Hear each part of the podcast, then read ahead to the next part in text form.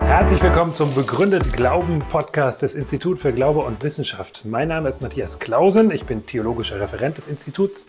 Mit unserem Podcast bringen wir Glaube und Wissenschaft miteinander ins Gespräch und versuchen zu zeigen, wie gut sich Glaube begründen lässt und welchen berechtigten Anfragen er sich stellen muss. Viel Freude mit dem Podcast.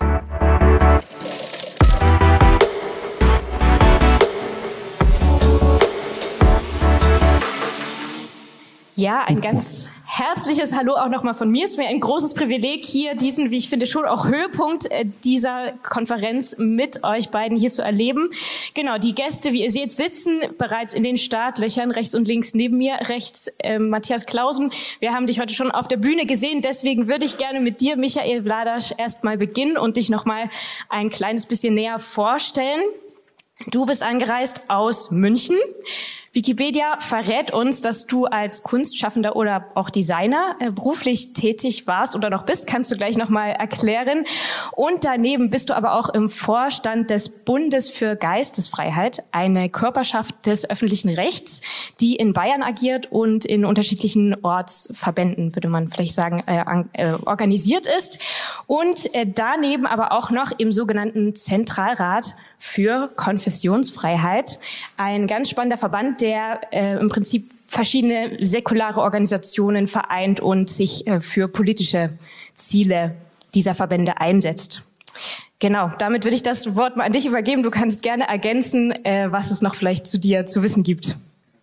Also im, im, richtigen Leben bin ich Grafikdesigner, das heißt, ich habe viel mit Kommunikation zu tun und ich habe auch viel mit Bildern zu tun, Kommunikation mit Bildern, was eine interessante Sache ist, weil der ganze christliche Glaube aus meiner Sicht auf Kommunikation mit Bildern beruht.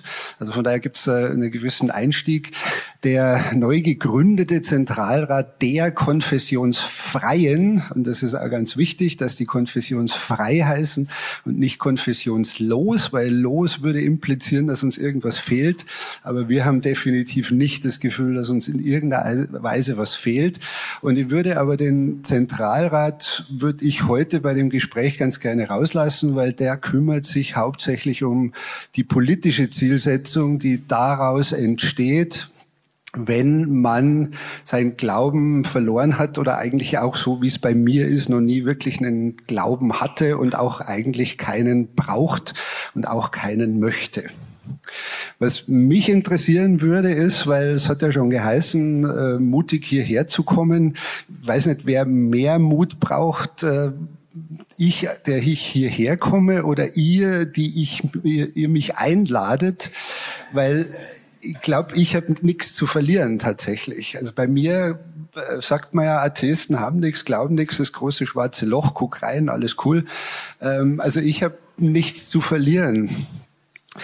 Äh, hier ist es schon so, äh, dass man sagt, man ehrlich zweifeln steht auf deinem Buch. Mir würde mal interessieren, wie viele Mormonen sind heute denn hier? Da schaut es schlecht aus. Das wäre in Salt Lake City wäre das total anders. Äh, wie viele Hindus haben wir denn? Auch niemand. Moslems, Altkatholische, reformierte, passionistische Pfingstler. Nix. Oder sie outen sich heute nicht. Das ist natürlich schade, weil dann habe ich ein Problem mit äh, dem Institut für Glaube und Wissenschaft. Das müsste dann ehrlicherweise heißen Institut für Glaube, Klammer auf, christlicher Glaube mit einer starken Tendenz zu evangelisch-protestantisch, Klammer zu, und oder vielleicht auch Wissenschaft.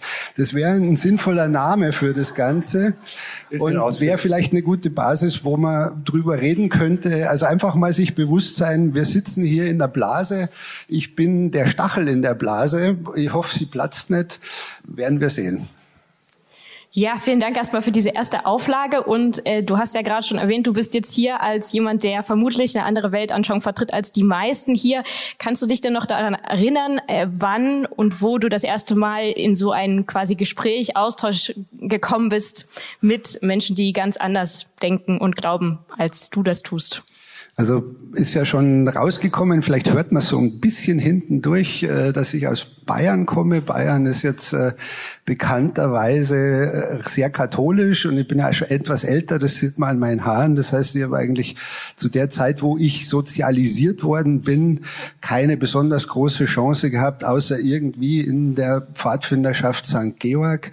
Bin also irgendwie katholisch sozialisiert worden.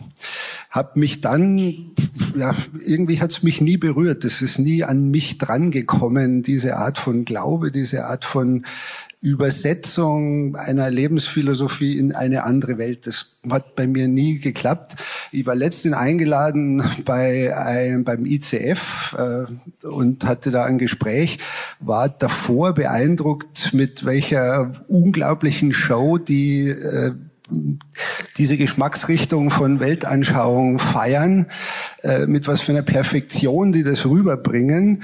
Und dann auch was interessant, eigentlich das Gespräch, es war respektvoll. Und die Frage kann man sich ja stellen, was, was habt ihr jetzt davon, dass ich hier sitze? Was habe ich jetzt davon, dass ich hier sitze? Weil ich gehe davon aus, dass jetzt die meisten relativ gefestigt sind und eigentlich gar nicht sich wirklich Fragen gefallen lassen wollen oder sich ja gar nicht unbedingt aus ihrer Komfortzone da rausschubsen lassen wollen, aus ihrer Blase. Also ich bin jetzt irgendwie so ein Stachel hier. Ich bin so ein, so ein manifestiertes äh, Gegen und äh, macht mir Spaß. Das ist doch mal eine positive Einstellung damit kommen wir doch einmal also zu dir, Matthias Klausen. Du ähm, bist und zumindest unter Christen, schätze ich mal, recht bekannt durch deine Bücher und Vorträge, die du zu apologischen Themen schon gemacht hast. Du reist viel durchs Land ähm, als theologischer Referent des Instituts für Glaube und Wissenschaft, genau was hier auch die Konferenz veranstaltet und unterrichtest daneben noch an der Hochschule in Tabor. Ähm, bevor du vielleicht das jetzt nochmal ergänzt, was ich äh, gerade gesagt habe, würde mich auch noch interessieren, Kannst du dich denn noch an das erste Thema erinnern, zu dem du mal vor Leuten referiert hast, um ja über irgendwie den christlichen Glauben ins Gespräch zu bringen? Oh je, äh, das hättest du vorher fragen müssen. Also das erste Thema, ich glaube, das war an der Universität Essen, irgendwann im Jahr 2001. Ich glaube, es ging um den Sinn des Lebens, aber ich müsste es nachgucken. Ansonsten wollte ich noch dazu sagen, also herzlich willkommen.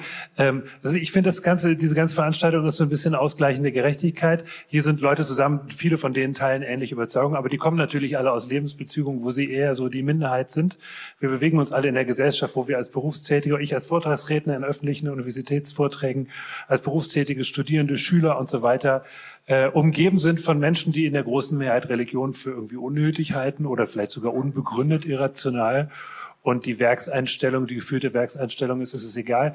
Deswegen gelegentlich mal so zusammenzukommen mit anderen Leuten, die es ähnlich sehen, ist ein bisschen ausgleichende Gerechtigkeit in der Öffentlichkeit, die das Ganze anders sieht, äh, um dann eben nicht innerhalb einer Blase zu verweilen, sondern anderswo gesprächsfähig zu sein.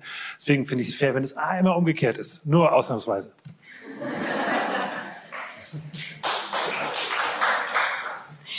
In diesem Sinne hoffen wir auf ein erhellendes Gespräch und ich dachte mir aber zu Beginn, äh, wir werden gleich tiefer ins Thema eintauchen, wäre es doch mal ganz auflockern, wenn wir jetzt zum Ende des Tages euch auch noch mal kurz als Person wahrnehmen, vielleicht unabhängig von den weltanschaulichen Fragen, die wir gleich noch miteinander bewegen werden. Dazu bekommt ihr an der Stelle einmal jeder einen Tischtennisschläger in die Hand gedrückt. Und ich würde euch bitten, ich werde einmal Auswahlfragen stellen, A oder B. Und für das A wenn die Antwort A lautet, würdet ihr die rote Seite ins Publikum halten, für B die schwarze entsprechend. Wir machen das einmal mit einer Testfrage, Tee oder Kaffee. A ist immer das Erstgenannte, also Tee wäre in dem Sinne A, Kaffee wäre B, die schwarze Seite ist B, die rote A, genau. So passt es. Sehr schön. Dann äh, machen wir das Ganze jetzt ein bisschen schneller. Berge oder Meer? Kochen oder bestellen? Tagesschau oder Tageszeitung? Bauch oder Kopf? München oder Berlin? München oder Dortmund? Da seid ihr euch einig. Klassik oder Rock? Okay. Lerche oder Eule?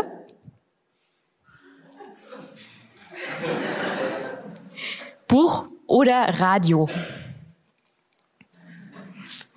Spontan oder vorgeplant?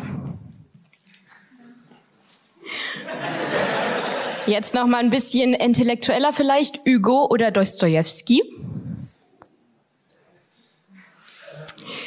Theater oder Kino? Konzert oder Fußballspiel?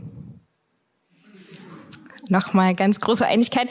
Optimist oder Pessimist? Super. Realist oder Idealist? Und dann zum Abschluss vielleicht noch eine kleine Bewertung der Sitzgelegenheiten hier. Bar, Hocker oder Couch? Okay, sehr schön. Da haben wir ja doch zum Beginn des Gesprächs, ihr könnt mir die gerne hier wiedergeben, schon ein paar Bereiche identifiziert, wo ihr doch euch äh, sogar einer Meinung seid, was alle schon mitbekommen haben, ja auf die Weltanschauung nicht zutrifft. Das Thema dieser Debatte ist ja, warum ich in Klammern nicht an Gott glaube. Ich muss nichts mehr dazu sagen, glaube ich, wer heute von euch beiden für welche Seite argumentieren wird. Trotzdem nochmal die Frage, Michael, ganz konkret an dich. Mit welchem Begriff würdest du denn deine Weltanschauung beschreiben? Vielleicht auch mit welchen Begriffen? Und äh, ja, es ist eigentlich schon angeklungen, wie sich das in deinem Leben äh, entwickelt hat. Aber vielleicht kannst du trotzdem nochmal sagen, gab es überhaupt einen Punkt, wo du vielleicht darüber nachgedacht hast, da den Standpunkt nochmal zu ändern oder ist das eigentlich schon immer konstant? Also das sind, Labels sind natürlich immer problematisch. Also wenn ich jetzt sage, ich bin Atheist, dann stimmt das wahrscheinlich. Ist meine Grundeinstellung. Aber meine Weltanschauung wäre eher humanistisch, weltlich humanistisch, evolutionär humanistisch. Und wenn man eine Weltanschauung hat, die den Menschen Mittelpunkt stellt, dann ist der Mittelpunkt besetzt. Und da bleibt dann einfach kein Platz für einen oder eine oder eines Gottes, wie auch immer man das Geschlecht definieren möchte.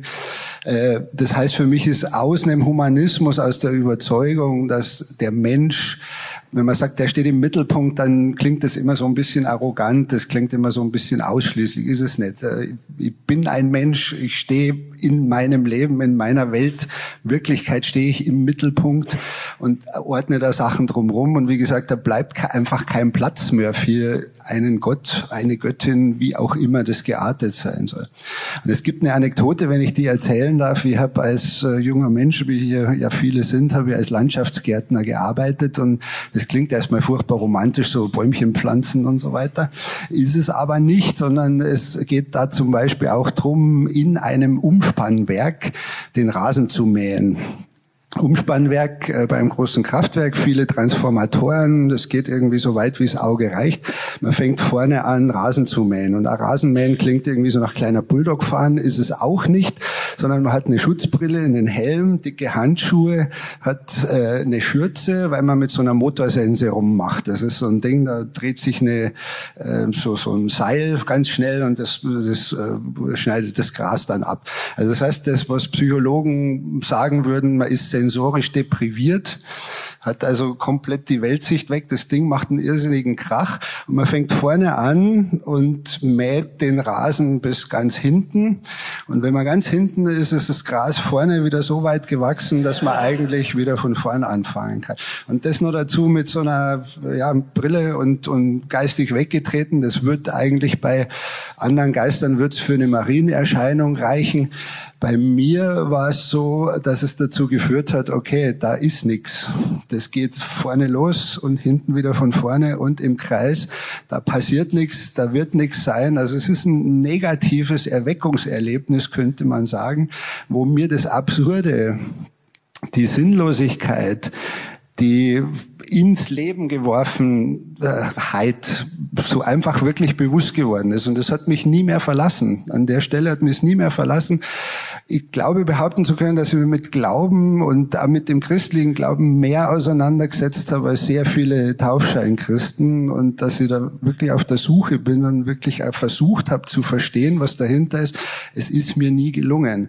Deswegen bin ich zurückgeworfen auf die Weltanschauung Humanismus, bleibe dabei und nehme nicht an, dass es irgendwas gibt, was über die Welt hinausgeht. Ich nehme auch nicht an, dass es irgendwas gibt, was über mein Leben oder über meine jetzige Existenz hinausgeht. Eine Chance, ein Treffer, das war's. Muss man damit umgehen.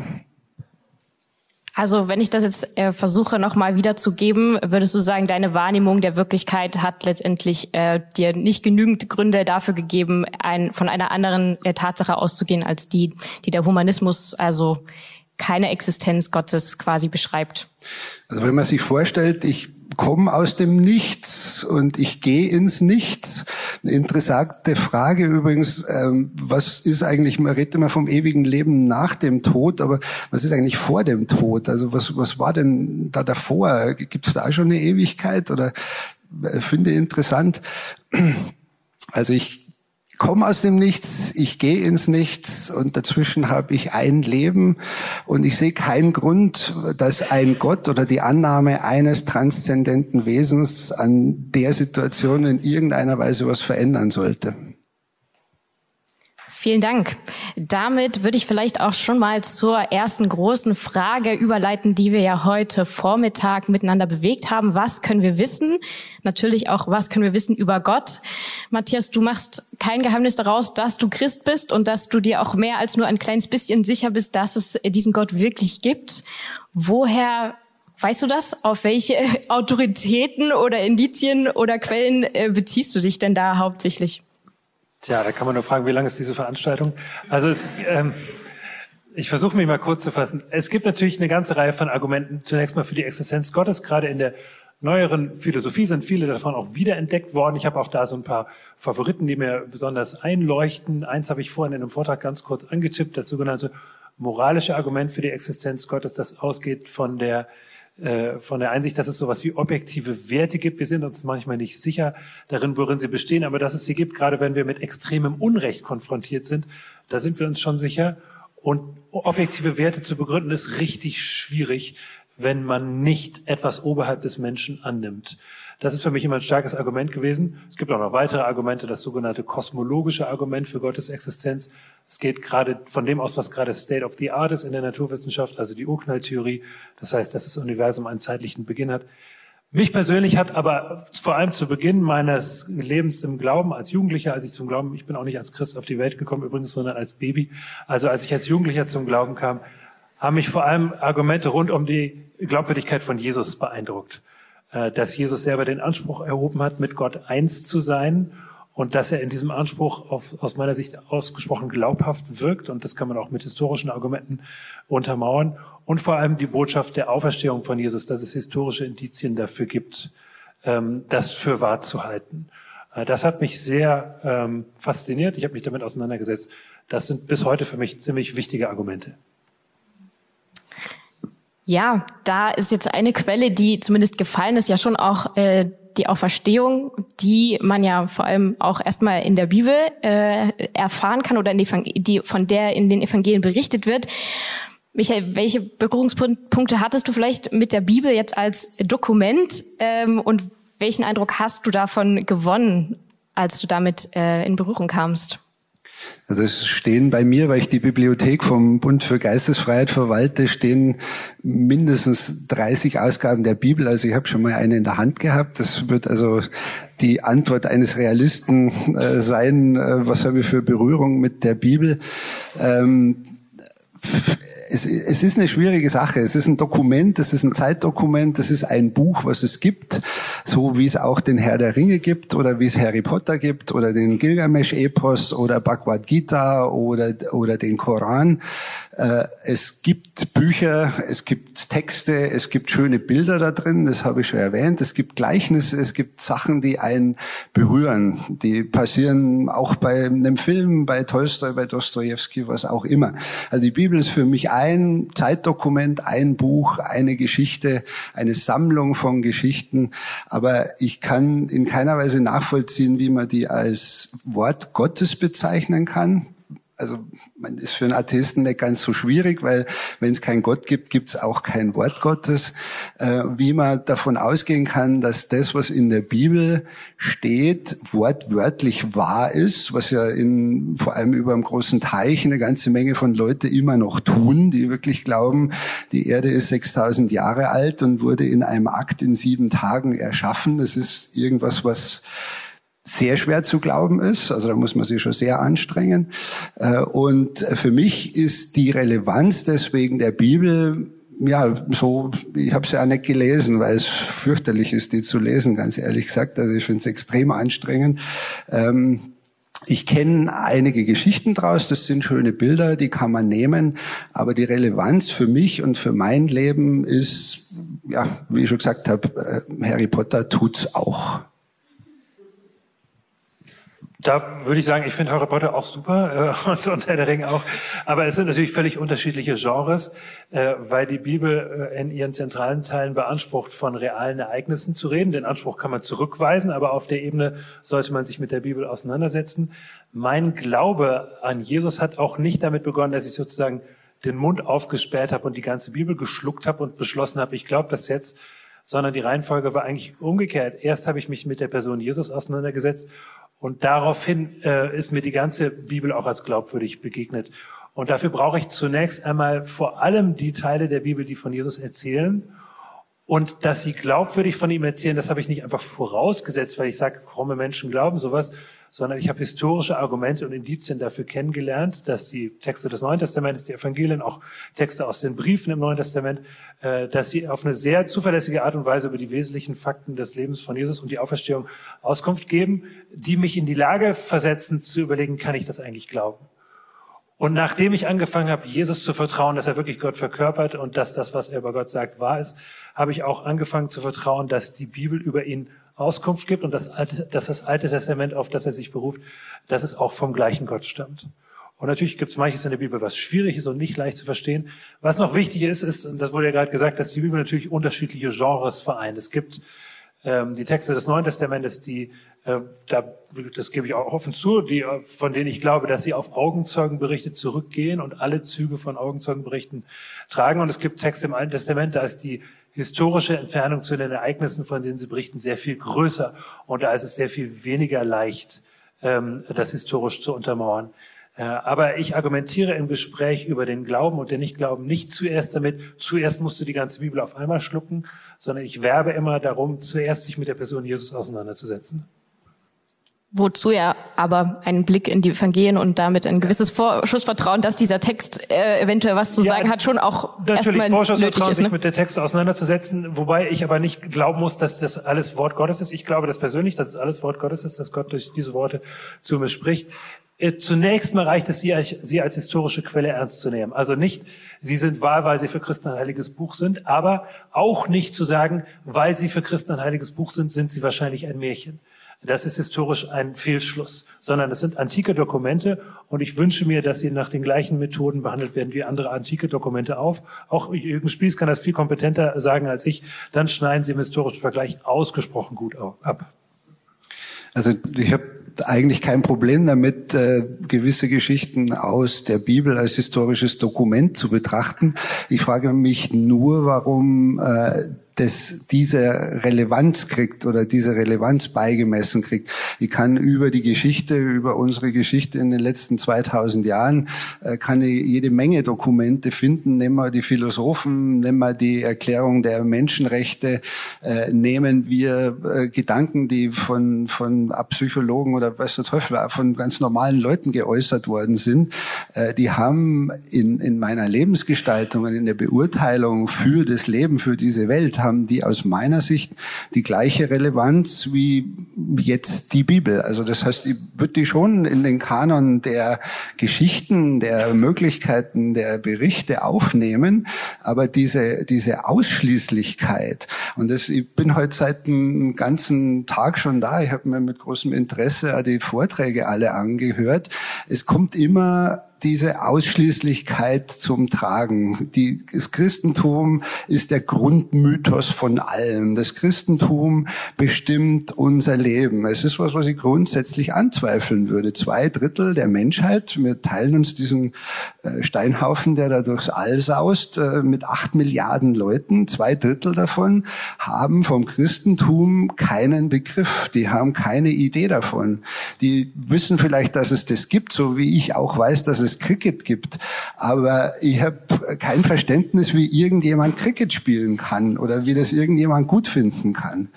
Und warum diese Ausschließlichkeit und warum auch dieses irrsinnige Bedürfnis eigentlich, also wenn ich irrsinnig meine, meine ich äh, verstärkt und sehr ausgeprägt, nicht, äh, hat nichts mit Irrsinn zu tun, nicht, dass mir das einer falsch auslegt.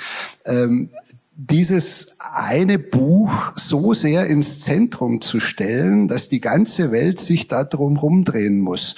Also ich hoffe, für euch bin ich nicht irgendwie ein potenzieller Christ oder ein Kandidat für die Ewigkeit, sondern ich bin einfach ein Mensch, der diesen Mythos und dieser Religion, die Sie vielleicht zum großen Teil für extrem wichtig erachten, der die für nicht wichtig erachtet.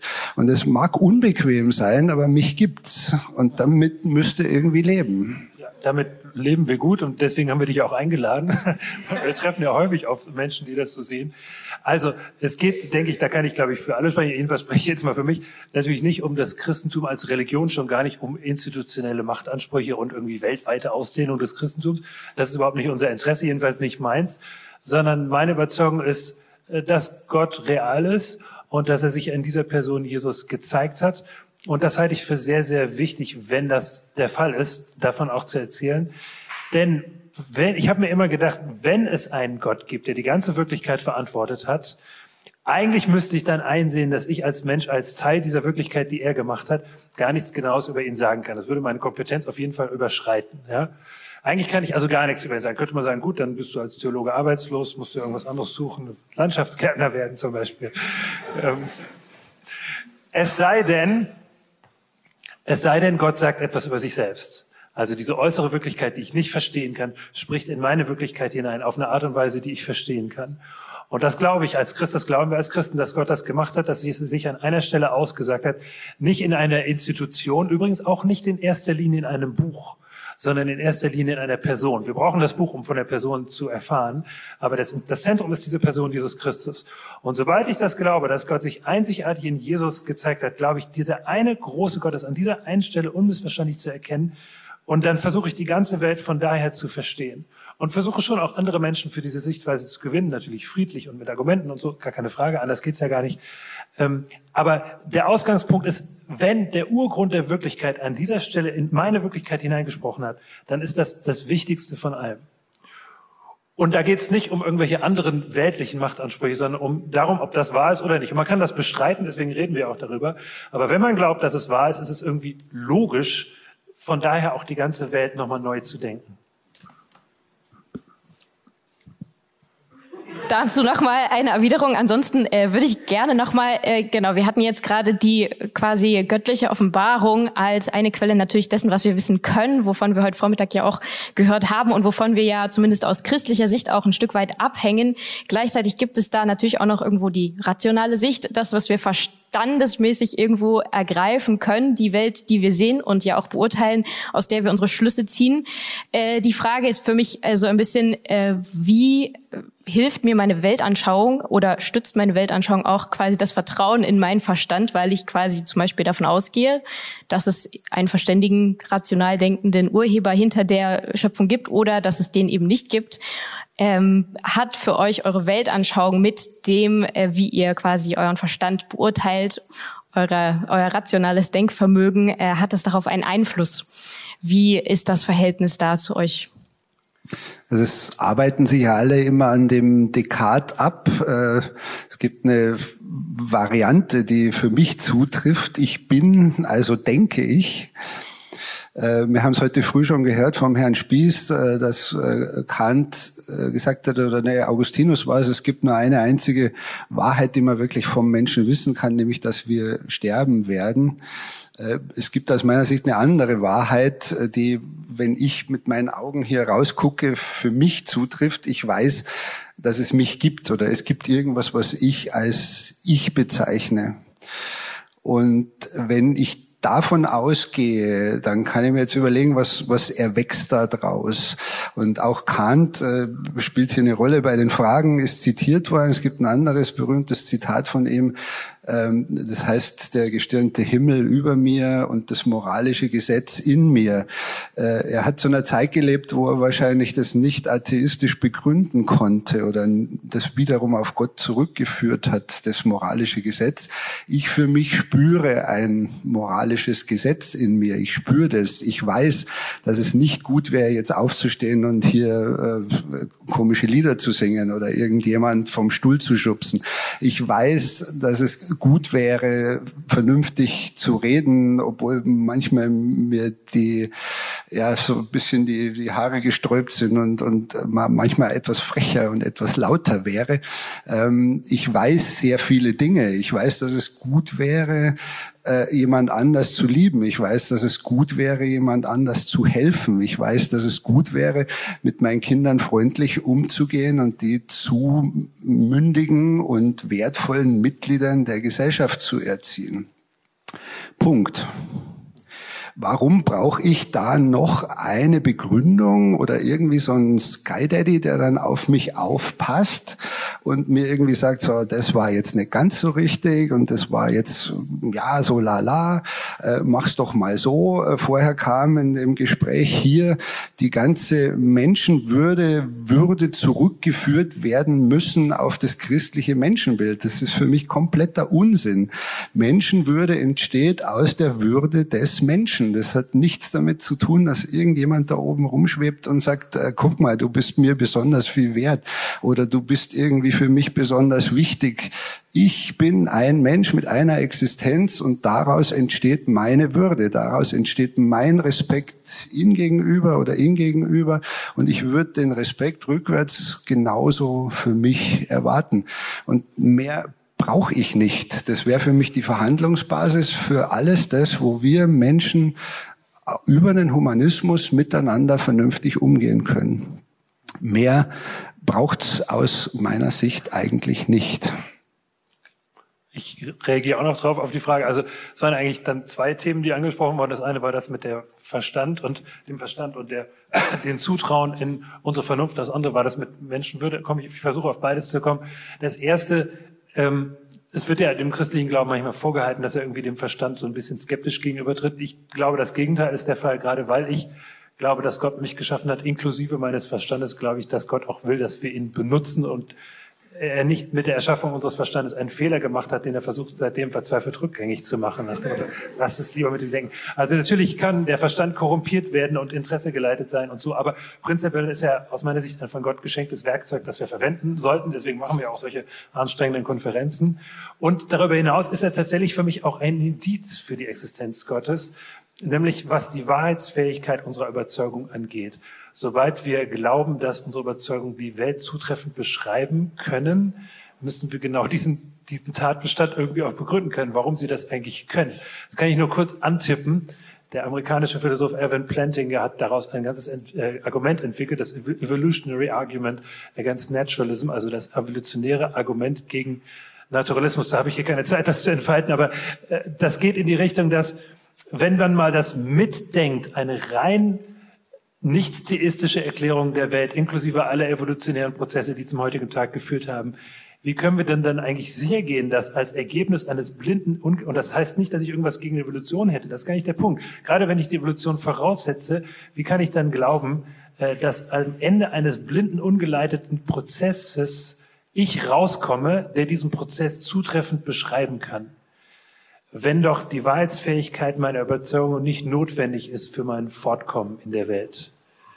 Das ist übrigens auch nicht meine persönliche Überzeugung und meine persönliche Idee. Das war schon ein Zweifel, den Darwin äh, beschlichen hat. Darwins Doubt, Doubt nennt man das. Also Darwins Zweifel. Wie kann ich eigentlich glauben, dass meine Überzeugungen die Welt zutreffend abbilden können? Also gerade die Tatsache, dass ich wahre Überzeugungen über die Welt ausbilden kann, ist ein Hinweis darauf, dass es irgendwie eine Verbindung geben muss zwischen meinem Denken und der Wirklichkeit.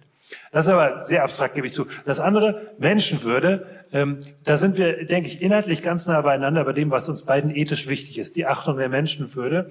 Und ähm, ich bezweifle, dass sich Menschenwürde begründen lässt, rein nur mit Bezug auf den Menschen.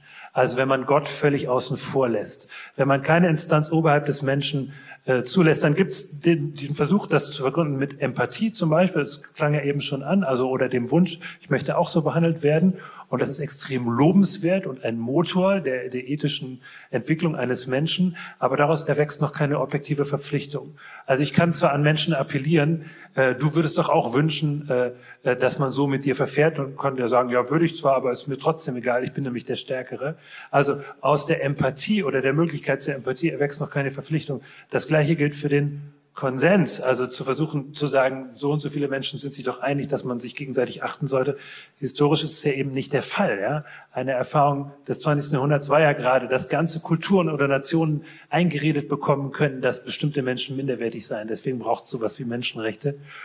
Dritter Versuch, Menschenrechte oder Menschenwürde zu begründen, wäre zum Beispiel mit menschlicher Kompetenz, dass man sagt, rationale, entscheidungsfähige Wesen haben eine Würde.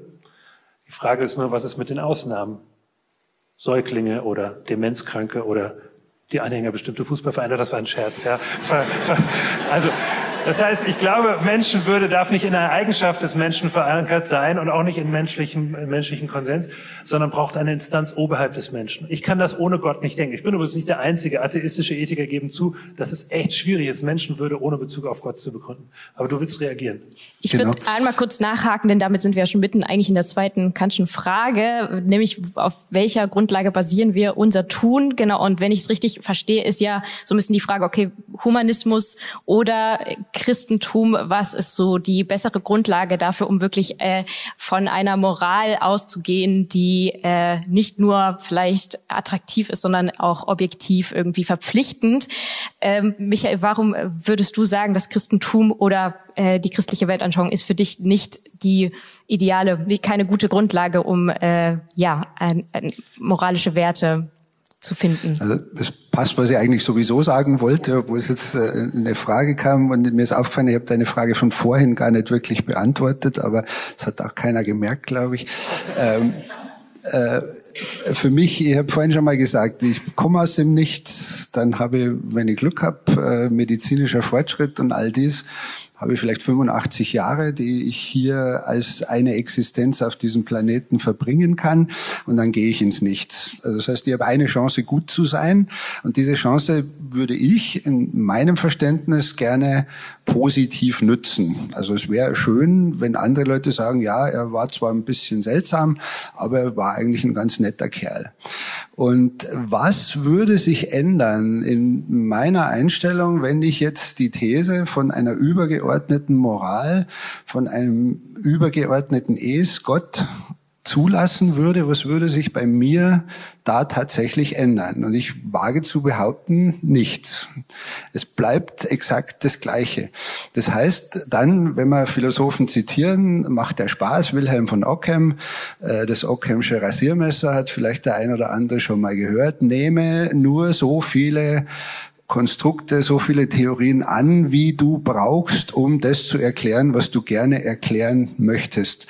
Und da macht es einfach an einer Stelle Cut und da fällt Gott einfach hinten runter.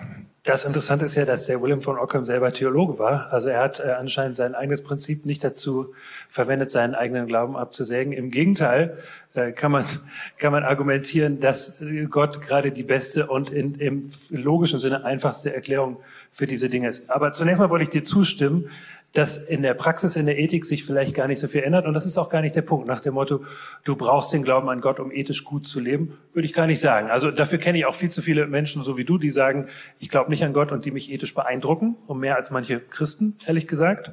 Das ist überhaupt nicht die Frage. Äh, es mag sein, dass sich in der Praxis wenig ändert.